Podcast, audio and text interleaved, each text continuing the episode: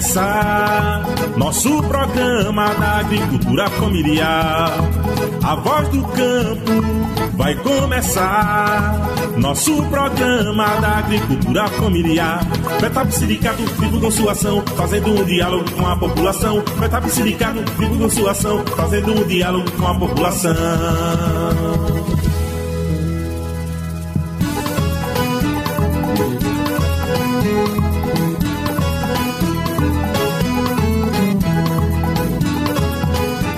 Estamos de volta com o podcast A Voz do Campo. Este é o episódio 30 da temporada 2022. Hoje vamos falar com a presidenta da FETAP, Cícera Nunes, que foi reeleita em Congresso para presidir a federação por mais quatro anos. O nosso papo acontece a cada 15 dias, quando lançamos novos episódios sobre temas de interesse da população do campo e também da cidade. A Voz do Campo é o podcast da FETAP, uma visão rural, plural e democrática do campo. De 6 a 8 de junho, a FETAP realizou o seu 11º congresso, com a participação de delegados e delegadas, representantes dos 175 sindicatos filiados à federação. O evento ocorreu no Centro de Formação Luiz Inácio Lula da Silva, em Garanhuns, no Agreste Meridional. Foi um congresso potente e bastante representativo. A programação contou com análise de conjuntura, homenagens, celebração dos 60 anos e construção das diretrizes e plano de lutas do quadriênio 2022-2026.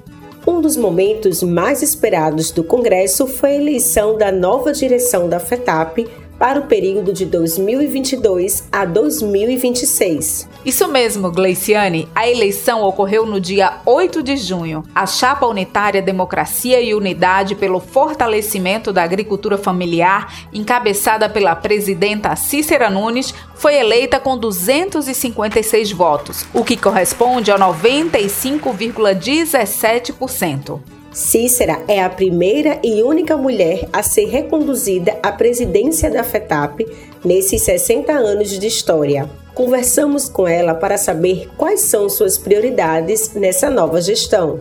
Daqui para frente, o futuro para a nossa FETAP Sindicatos é muito mais é, uma busca de fortalecimento da agricultura familiar em nosso estado, um fortalecimento de organização da produção, da comercialização, do crédito. É importante que é, seja fortalecido isso para nós nas pautas, nas reivindicações do grito, da marcha, dos festivais, marcha das margaridas. Então é isso. E outra coisa é o envolvimento da gente nas políticas como um todo, né? Seja o projeto político de sociedade de melhoria de vida aí, de, de, de ter com certeza mais firmeza no projeto nacional, que é tirar o projeto de, atraso, os sindicatos rurais têm como contribuir com isso, né? o projeto que está aí, Bolsonaro, ser um que a gente tire do Brasil e possa trazer projetos que o campo e a cidade se fortaleça e tenha um grande é, êxito em vidas melhores para o campo e para a cidade. Então, é, a gente também é, quer fortalecer, afetar os sindicatos daqui a quatro anos, no sentido de é, as candidaturas orgânicas né, do movimento sindical elas sejam fortalecidas por nós, sejam acompanhadas, monitoradas, avaliadas e sendo propostas também para que os nossos legisladores parlamentares que a gente tem como Carlos Velho Doriel tenham bons projetos e tenham boas demandas para que tenha cada vez mais programas de governo e a gente reivindica esses programas e o Poder Executivo de governo implemente programas e políticas públicas de qualidade para a agricultura familiar em nosso estado e nossa categoria.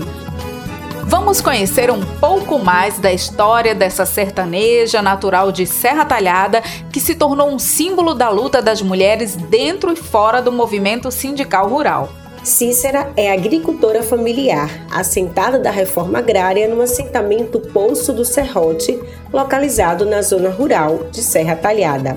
Ela ingressou no movimento sindical rural em setembro de 1998. No ano seguinte, foi indicada e aprovada pelos dirigentes do Sindicato dos Trabalhadores Rurais, Agricultores e Agricultoras Familiares de Serra Talhada para compor a suplência da direção do sindicato.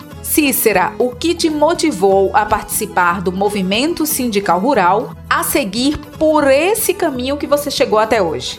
O que me incentivou a entrar no movimento sindical rural, ser dirigente sindical e se envolver no movimento foi é, muitas vezes indignação falta de direitos para nós do campo. Isso desde a infância, né? Eu sempre fui muito sonhadora em, em ter acesso a direitos. E eu, de criança, eu já é, eu sonhava em estudar, eu sonhava em, em ir para a escola, eu sonhava em ter uma casa melhor, eu já sonhava em ter é, em, em ter uma visão de mundo que não ficasse só lá no sítio na, na época, né? Eu, hoje eu penso que eu penso, já pensava o que eu penso hoje naquela época de minha infância que eu queria. E esse sonho na época eu ficava em sonho mesmo, né? Porque não tinha escola, eu não tinha escola onde eu morava e o que tinha de acesso ao coletivo era a igreja católica, eu via pessoas de fora é, ter uma vivência coletiva jovem, já com meus 20 anos, né, assim, fora da comunidade, porque até meus 20 eu sempre vivenciei na comunidade com esses sonhos. E até os meus 20, quando eu comecei a estudar mesmo no meu primário, que era a primeira série que chamava, eu estava com 12 anos de idade. Então esses sonhos de infância e adolescência eu tinha e, e eu já vivenciava com a igreja esses sindicalistas que iam para a minha comunidade é, fazer reuniões. Eu já via histórias de sindicalistas, eu, eu criança e adolescente, né? E as referências de minha infância que me incentiva também a, a chegar a ser sindicalista, porque eu já eu não sonhava em ser sindicalista eu criança, eu tinha um sonho de ter, de ter estudo, eu tinha um sonho de tipo coisas que criança sonha mesmo. Né? Eu não sonhava já ser sindicalista ali, mesmo eu já conhecendo, porque meu pai é sindicalista e conhecendo outros, né? A referência que eu tenho além de meu pai é Manuel Santos, que já estava em minha comunidade desde a minha infância, que eu já via ele, ia lá onde eu morava, né? Eu não ia, não estava, ele nem ia na sede do sindicato urbano, eu não conhecia Serra Talhada até quase meus 20 anos, não conhecia a cidade na área rural, e estudava ali mesmo, né? Onde eu ficava, que eu comecei a estudar, a escola minha era distante, porque não tinha na comunidade da escola, e meu pai não deixava as filhas mulheres estudar, e nem os homens. As mulheres, porque era proteção, porque não podia andar só, né? 18 quilômetros que a gente andava por dia, mas eu insisti e ele aceitou eu estudar. E fui com esses 12 anos andar 18 que não podia, porque o que ele dizia, você só vai para a escola se você ir levar almoço na roça e também no dia que puder colher algo da roça, o feijão ou plantio da roça, fazer para poder ir para a escola. Então era uma condição que me deu para que eu fosse estudar. E além da condição que tinha que andar, que nós não tinha nem bicicleta, nem o jumento que a gente tinha, que carregava a, a água para a gente beber e o legume da roça. Então era o transporte que a gente tinha.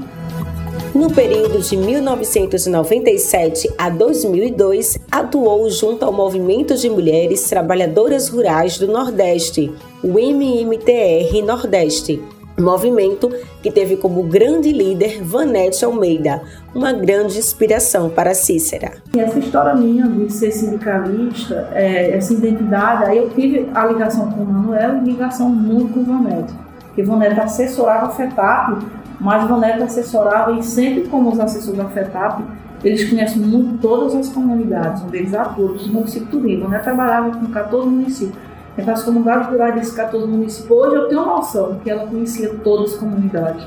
Uhum. E não é fácil, né? Porque eu, eu conheço comunidades até que não é do meu polo, né? eu conheço comunidades rurais que, de Pernambuco inteiro, aí, né? Pode não ser 100%, mas eu tenho noção do que Ivonete trabalhou bastante para assessorar 14 sindicatos. E aí na minha, na minha comunidade, né? Ivonete levava filmes de sindicalistas em naqueles que é, hoje é data show, mas é data show que passava um lençol na parede, eu não sei como é que dá o nome daquilo. Uma projeção, um né? Projetor, né? né? Projetor. É. E era um cinema pra gente. Na comunidade onde eu nasci, deve, na época tinha 500 pessoas, né? hoje deve ter 300.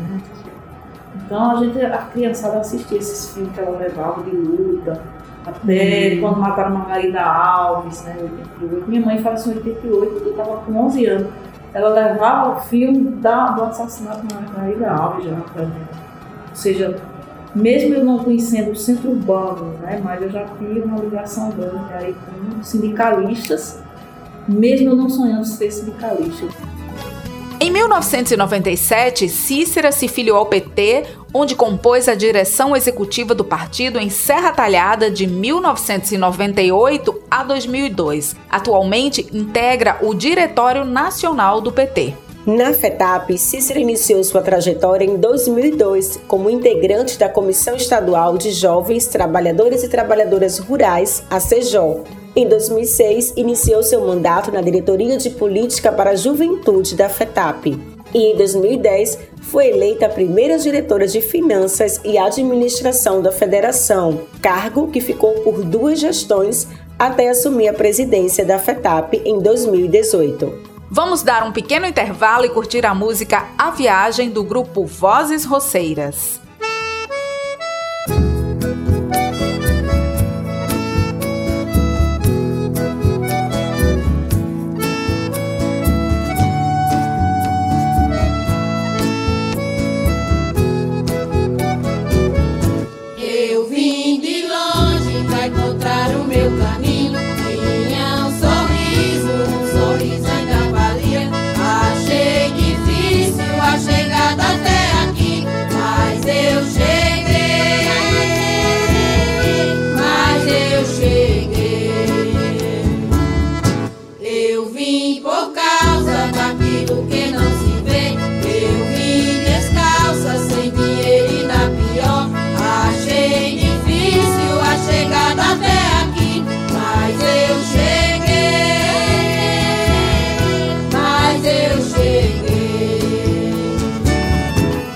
Estamos de volta com o último bloco do nosso podcast, que hoje está contando um pouco da trajetória da presidenta da FETAP, Cícera Nunes, reeleita para mais quatro anos. Para encerrar o programa, vamos ouvir a mensagem de Cícera falando da importância da união e da força das mulheres. Eu percebo que as mulheres elas têm visão muito mais coletiva.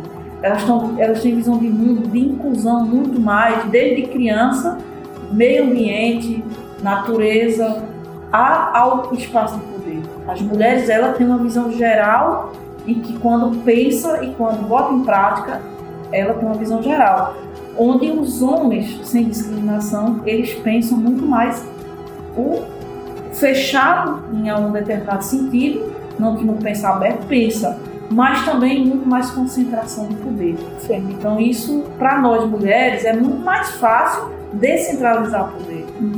Certo? Claro que existe também para a mulher, mas eu sinto esse, esse desafio grande no movimento sindical rural em nosso estado e sinto também a nível do Brasil e do Nordeste, que as mulheres têm avançado, tem, mas ainda tem muito desafio de assumir isso e ter mais mulheres assumindo isso. E nós precisamos sim, muito mais mulheres, acreditar em nós mulheres. Não que seja uma coisa forçada, mas que se nós mulheres valorizamos umas às outras, o mundo ficaria diferente. Se não discriminar uma outra, se a gente apoia uma a outra, apoiar que eu digo não é apoiar só estar certa, uhum. é apoiar aquela companheira que muitas vezes erra, uhum. erra por uma sociedade machista, patriarcal que obriga muitas vezes ela a errar. Uhum. E aí, às vezes está no erro e nem percebe. E às vezes percebe, mas se, se tem outras que apoiam e dizem, ó, tá aqui nesse erro, e ajuda essas mulheres terem outras atitudes.